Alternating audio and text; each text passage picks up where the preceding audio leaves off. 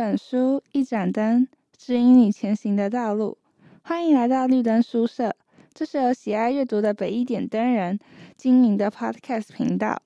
将会带你一起来认识各种书籍，一起享受阅读的乐趣。今天我们要带来的书展是英法文化史，我是今天的主持人庄静熙。哦，那我是这次展览策展人，我是王志宇。好，那我们就开始今天的问题。嗯，想先请问你为什么会选择这次的主题“英法文化史”呢？嗯、其实老实说，这应该不是在台湾会很常见的展览主题吧？嗯、所以其实一开始老师在跟我讨论说我们要策什么展的时候，我一开始就想到，就是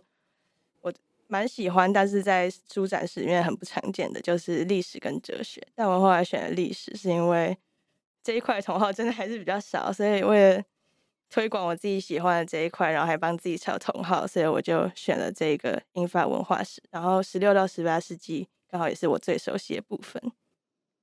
啊，原来如此。我自己其实原本就是也是对这种主题比较不感兴趣的呢。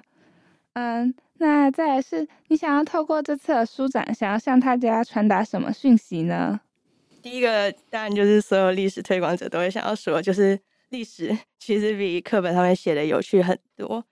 就是你会发现以前人的生活他们非常奇怪，但他们奇怪的很有理由。就是他们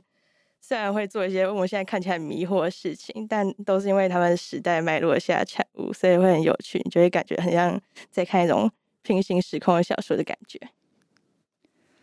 嗯、呃，那请问你在这次的策展的过程中有遇到什么困难吗？最大的困难就是时间管理，因为。呃，我其实同时也有就是不小心就是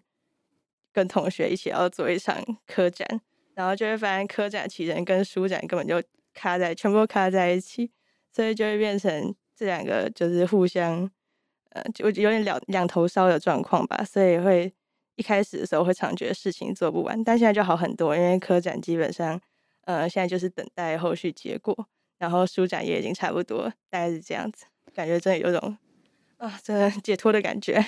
好，但是舒展感觉还是完成的很好呢。呃，那再来是，你觉得你从这个主题当中有得到什么样的启发吗？从这个主题得到什么启发？我其实想要先回过头来谈一下，就是我到底为什么一开始会去研究这个呃很冷门主题？其实就是因为就是国中国三的时候，那时候历史课，然后老师就讲到说，就是一段很。冷门就是科学革命，我不太确定大家还记不记得。反正就是他就提到，呃，大家都知道一个科学家叫牛顿，然后他跟胡克吵架故事，然后就觉得很奇妙，所以我就自己跑去查资料，而且我发现有很多资料都跟老师讲不一样，而且他们自己也就互相看起来很互相矛盾。然后结果就为了搞清楚发生什么事，我一开始以为这是件很简单的任务，结果我到现在还是好不容易，终于好像终于有头绪那种感觉。所以就是，呃。其实原本只是想要搞懂发生什么事情，结果后来就是逐渐进入了这个坑里面，然后也是因为这样才发现，其实历史人物他们并不是只是课本上一个名字、原文还有生卒年那样子，他们其实会就是他们会做一些很奇葩的事情，然后就是会让你就是忍不住会想要同情，或者是想要就是帮他们鼓掌，类似像那样的感觉，所以嗯。怎么说呢？就是虽然他们生活世界，我刚刚说就很像平行时空，跟我们做的事情相差很远，但有时候你还是会发现一些很多，就是跟我们现在很惊讶的事情。你一开始觉得他们做的事情很蠢，可是仔细想就发现，哎，不对，我们现在其实也在做差不多的事情，只是在不同方面上。所以就是在读历史的时候，我后来也发现要逐渐要公正对待那些历史人物，因为我一开始读历史的时候会常常就是。疯狂偏袒某一边，就说：“哦，天啊，这个东西，这个人真的是太棒了。”另外一边已经是就是感觉在欺负他怎样，但后来才发现，其实这不是那么简单的事情。因为一开始读历史的时候，大家常常会从我们现在这个角度去去用现在的价值观去评断这些历史，但是 这件事情是很危险的。然后哦，还有一个比较实用性的技能，就是读知识性的书籍一定要看参考资料，大概就是这个样子。嗯。好，那再来是，你希望大家能够从这个书展中获得什么吗？嗯，我其实希望大家就是第一个就是很重要一点就是，呃，希望大家不要随便把现代社会中一些缺点怪到以前人身上。有些人常常会说啊，我现在会怎么样怎么样，就是因为以前他们做了这些历史人物做了某些事情，然后导致这样的东西。但其实，嗯，某一个现在现象，它很多时候都不是以前的一个简单的原因造成的。就是很多时候你也不能要求那些历史人物可以通灵，然后预言自己以后会发生什么事情，然后避开这些灾祸。对，但是有时候就是为了要帮自己现在找事情找借口，很多人就会说啊，那是因为他们当初就是盖了这些工厂，然后把把，所以才造成我们现在全球暖化这些，常常会有这种状况，就在指责工业革命或类似这种。但是读历史反而就是要去释怀，然后去跟就是了解他们当初为什么会这么做，然后来了解我们应该现在要怎么避免，不是去怪罪他们，应该去想我们要怎么去。面对，然后处理这些问题，我觉得这是学历史很重要一课。然后，呃，其实还有另外一个是说，我最近发现，就是对于我们现在这些历史事件跟人物，就是我们教科书常常写的一个版本，然后有一些聪明人，他们就会写，就是讲到说，其实很多事情都不是历史课本上面写那样，但是他们就是他们在主张，就是历，比如说历史课本上面的人物，其实根本是大坏蛋之类，类似这种。事情的时候，他们只是在主张一个就是跟教科书不一样的东西，但他们不会去重视证据或什么的。你常会看到，其实网络上有很多那种历史普及的文章什么，但他们都不附参考资料。我最近真的变参考资料狂热者，就是因为历史最重要的证据，它其实跟科学很像，就是你要阐述一件事情，你要说哦，这个人他哪年哪年进攻 这个国家，他一定要有。史料支撑嘛，不管任就任何历史资料都是这样的事情。可以讲一些，我可以讲一些很有趣的例子，比如说我刚刚提到牛顿，他其实是一个很聪明科学家嘛，对，他做了很多事情，他发现万有引力之类，但是他其实私底下很喜欢研究炼金术跟圣经。这在我们现在看来会觉得很奇葩，因为炼金术听起来就是那种，呃，就是你可以想象，你想要炼金术的时候，你可能就看到想到一个老人，然后坐在一个很像。呃，巫婆锅子前面，然后在里面念一些奇怪的咒语之类。然后圣经就更奇怪，他不是应该崇尚科学，他怎么会研究宗教呢？对，但是其实，在当时那个脉络下这样做是很合理，因为炼金术其实也就是那时候的科学的一部分，或者说至少他还没有完全脱离科学范畴。然后圣经也是，因为圣经他用他研究圣经的方法，基本上就跟他研究科学方法一样，所以这其实并不是不自相矛盾的事实。你不能因此就主张说，哦，所以他很不科学，没有，他都是很正经的研究这些事情，然后甚至拿他是研究圣经的结果去批判教会。对，然后还有那时候另外一个是我在书展里面一本那个莎士比亚小酒馆里面提到的，就是莎士比亚著作。剧作在当时的票房其实不如血腥的动物打斗竞赛那样子，就是对那时候，呃，想要更详细知道，你可以看那一本书。但基本上就是，呃，我们现在那些文艺气息的东西，可能在当时反而跟他们那时候很血腥、很暴力的社会气氛其实不太合。对，所以我们现在就是赞同的东西，跟以前人他们欣赏的东西其实很不一样。就是，所以深入历史之后，就会明白，我们不能轻易的拿我们价值观去评判历史。那么，就 这些史料就其实很像外星人留下来的东西。所以，如果你要了解外星人，你要多有同理心一点，你也不能就是 随便拿我们人类会做过什么事情，然后来想象外星人也会怎么做。然后，历史我们大概就是这样子。哦，我觉得讲的非常有道理。刚好我最近就是多元选修的课选到的课也是历史的课，就会发现大家其实真的很常是从偏颇的角度去看历史的人物。例如，可能看到秦始皇，大家就会下意识的想说，哦，这个人就是作恶多端。但是等到听完老师介绍他整个人的生平，再去看看他的所作所为，就会发现他其实还是对，嗯，他们整个朝代其实还是付出了很大的贡献。嗯。再来是，嗯，我们想要请问，就是如果你还有下次策展的机会，你会想要做什么样的主题呢？会想要尝试新的主题吗？我其实还蛮想尝试其他主题的。呃，第一个方向可能是就是从我们历史的角度，然后去跨其他主领域，像是呃科学史啊，或者是美术史啊，或者是就干脆直接换其他主题。听说。像哲学啊，或大家比较常做文学，还有数学或科学方面，其实感觉都蛮有趣的，还想蛮蛮想就是踏出舒适圈试试看。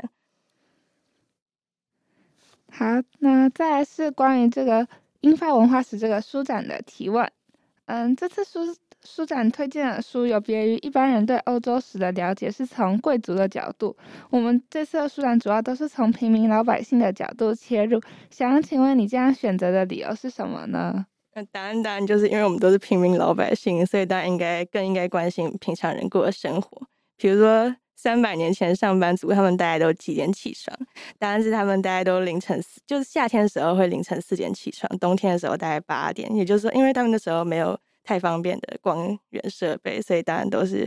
按照季节会改变。然后还有，如果现在我们在上高中，那如果你想要读二类，结果呢被家长要求读三类，那你该怎么办呢？就是其实以前有一个数学家叫丹尼尔白努利，他遇过这种例子。他其实很喜欢数学，结果他爸爸呢？他爸也是一个很优秀，但不想要让儿子就是继承家业的数学家，所以呢，他爸爸就叫他去读医学，因为感觉赚的比较多钱。对，然后所以他就只好答应爸爸说：“好吧，那我去读医科，但是你条条件就是你要教我数学。”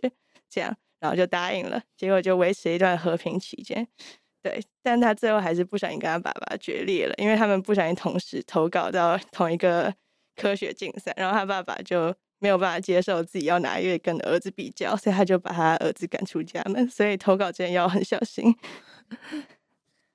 所以从这些细节常常可以看出，就是过去跟现在相似之处。然后也是我一直提到，就是我们可以设身处地去同理这些历史人物。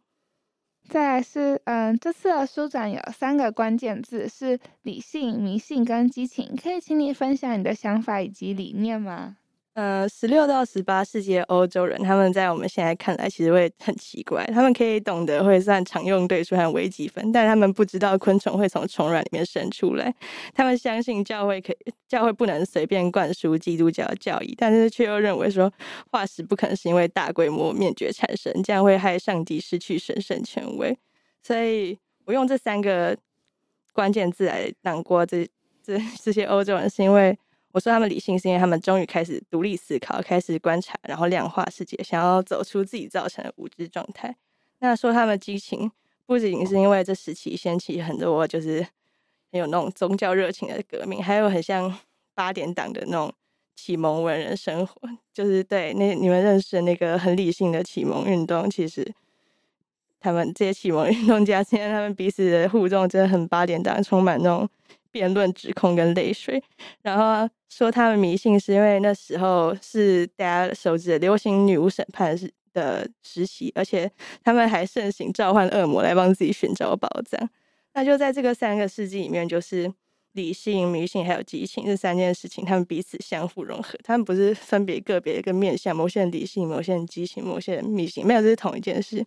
就是我举一个例子，就是。在十七世纪中叶的时候啊，有两颗彗星来到欧洲，然后那时候伦敦人他们就吓得半死，因为他们觉得这是上帝怒火前兆，这是迷信的部分。然后的确也不久之后就发生了伦敦大瘟疫跟大火，但是后来这几颗彗星他们也启发了一个叫做爱德蒙哈雷的十岁男孩，他后来就成为天文学家，然后就变成世界上第一个成功预测彗星回归人，这就是理性部分。我就觉得这几个词最适合当做当时的注解。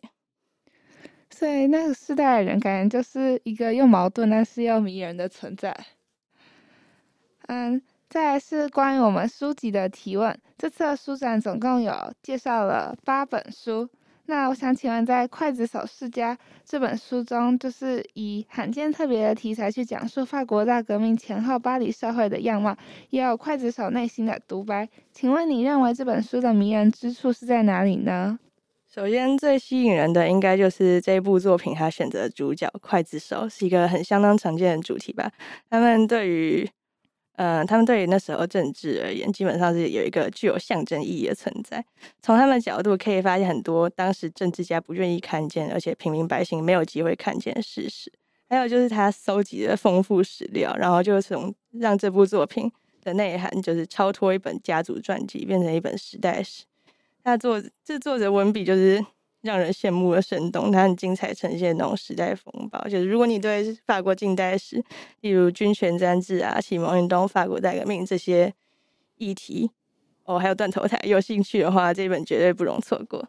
再来是关于在写《织秘史》这本书中有介绍到科学革命时代的医学故事，请问你认为这本书将感性的历史跟理性的科学合并，激发出什么不一样的火花呢？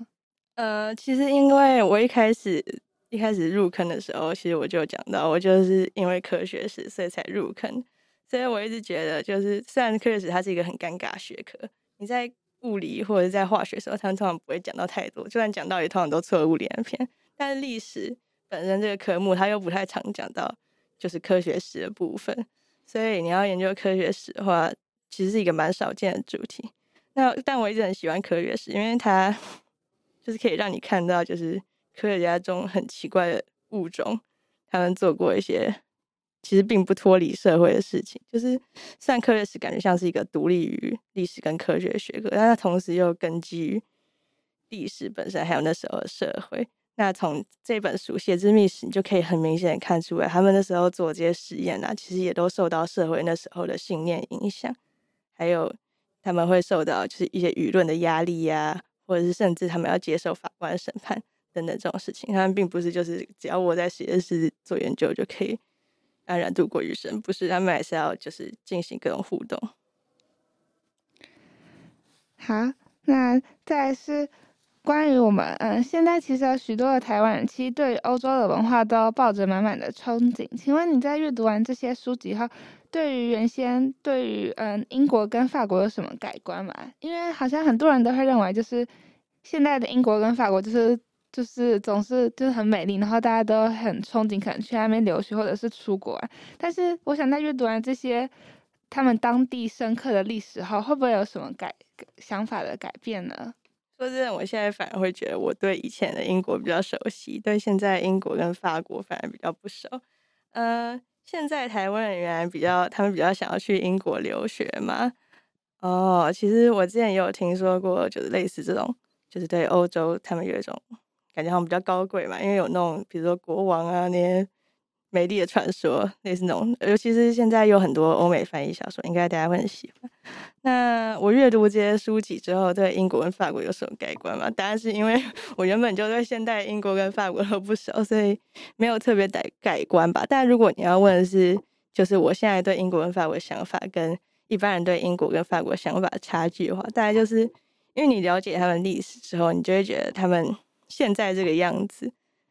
当然是有理由的。他们不是不是因为就是呃任何突如其来的什么巨变，然后才变成这个样。就是呃怎么说呢？哎，还是还是同理心吧，就是会觉得呃他们果然做了这么多事情走到这里。对，虽然有时候看到一些关于他们国家的新闻，反而会觉得说：“哦，天哪！当时三百年前人看他们现在把他们自己国家搞成这样，大家会有什么想法呢？”有时候会反而觉得，呃，还是以前比较好啊，类似这种感觉。我觉得这是一个很特别的想法呢。嗯，再来可以请你在这边分享三个关于英法文化史的冷知识吗？哦，其实我们在书展上面有一张欧洲地图，但它上面其实已经放了很多人冷知识。不过，嗯、呃，毕竟冷冷知识永远不嫌多嘛，所以我们还是多分享几个吧。那首先是就是在十六到十七世纪英国啊，因为那时候人他们普遍相信说，君王的触摸就是国王就是触碰你，可以让你这个病患康复。这个东西叫做 Royal Touch，它是一个官方的仪式。对，然后可是这件事情却让那些国王不堪其扰。虽然这个他在英国是都铎王朝第一代国王设下的官方仪式，而且可以有助于提升自己那种神圣性，就感觉好像哇，我有这个神力，我可以像耶稣一样，我可以治好病人这样。可是他们很麻烦，就是国王他们就是因为真的有人相信，所以他们就会有大批大批的人潮来接受这种治疗，所以他们为了抵制这些事情，还颁布很多法令来抑制这项仪式，但。总之还是没有什么效用，因为，嗯、除了你获得这种触摸治疗，你有机会康复之外，他们这些这些幸运病患还会获得一面金牌，然后证实自己被国王摸过。这样，那法国其实也有这种仪式，只是他们不会送金牌，就只是表达自己的神圣性而已，就比较仪式性比较重。然后第二个是十八世纪的法国，那时候有一个医师叫，呃，弗朗茨梅斯梅尔，然后因呃，原文是 Franz m e s s m e r 然后他宣称自己发现另外一种新的生命之力，称之为动物雌性。然后这个东西就流传在所有人身上。然后他说他自己有操控动物雌性的力量，可以透过这个东西来治病。然后他还真的吸引到很多客户，然后还赚了很多钱。然后当时就有人就形容梅斯梅尔先生的房子就像一座神庙一样，社会上各阶层的人在此交在此交汇。